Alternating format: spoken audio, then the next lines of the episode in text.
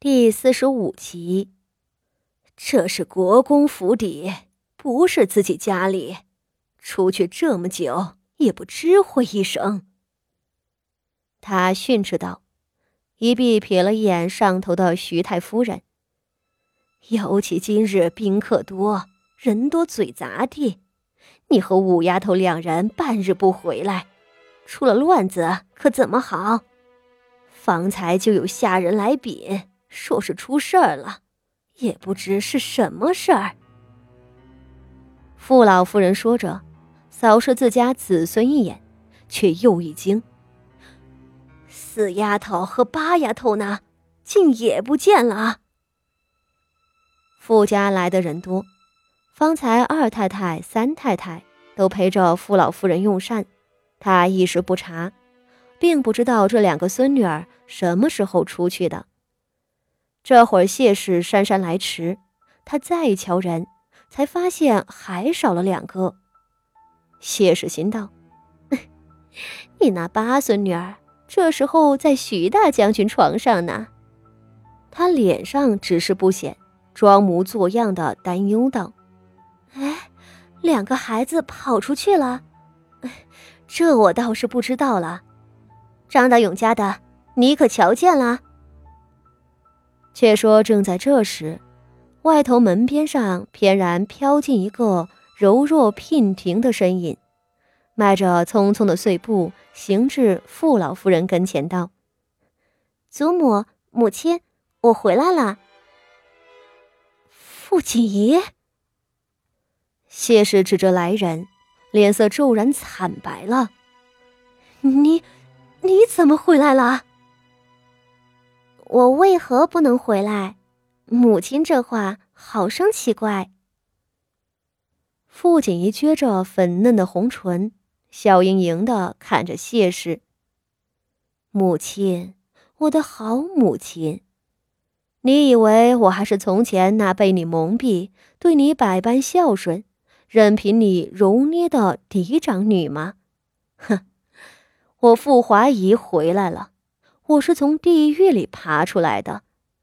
从前的傅华仪心软耳朵更软，什么都信你听你。如今的傅锦仪就是一柄要捅进你心脏的刀子。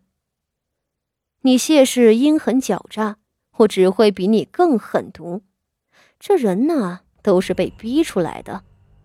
傅华仪心底纯善，被你摆布，那是不知道什么叫恨。现在我知道了，我会做的比任何人都无耻、阴险、狠辣。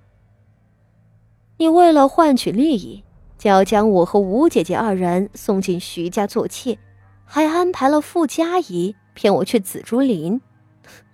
呵呵，你敢做就要敢当啊！你可眼睁睁的瞧好了，瞧着你那眼珠子一般的傅家仪会有什么下场吧。傅锦仪从容笑着，又转头和傅老夫人解释道：“ 孙女方才是和四姐姐一同去寻母亲去了，半路上内急出宫，这才耽搁了。还好还好，母亲和五姐姐都回来了。”谢氏的脑子里嗡嗡作响，他已经有点乱了。什么内急？你你到底？你到底去了哪里？话说到一半，忙住了口，因为他瞧见了傅老夫人一双疑惑而又严厉的眼睛。他咬着嘴唇，不敢说话了。这是怎么回事？傅锦仪不是应该？紫竹林里不是闹起来了吗？难道不是因为傅锦仪勾引了徐大将军，被人发现，这才闹开的？傅锦仪为什么好端端的回来？回来还不说，身上脸上都是干净的。那紫竹林那边的乱子又是怎么回事？谢氏正迷惑间，脑中的一根弦却猛地一响。傅家仪呢？他脸色瞬时变了，双手钳住傅锦仪的胳膊，喝道：“你怎么一个人回来了？你四姐姐呢？”傅锦仪睁着小鹿一般的眼睛看着谢氏。母亲，你弄疼我了。他有些委屈，又去看傅老夫人。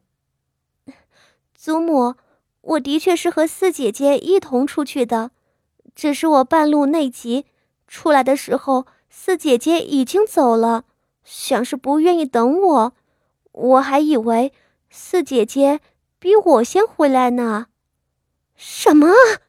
佳怡不见了！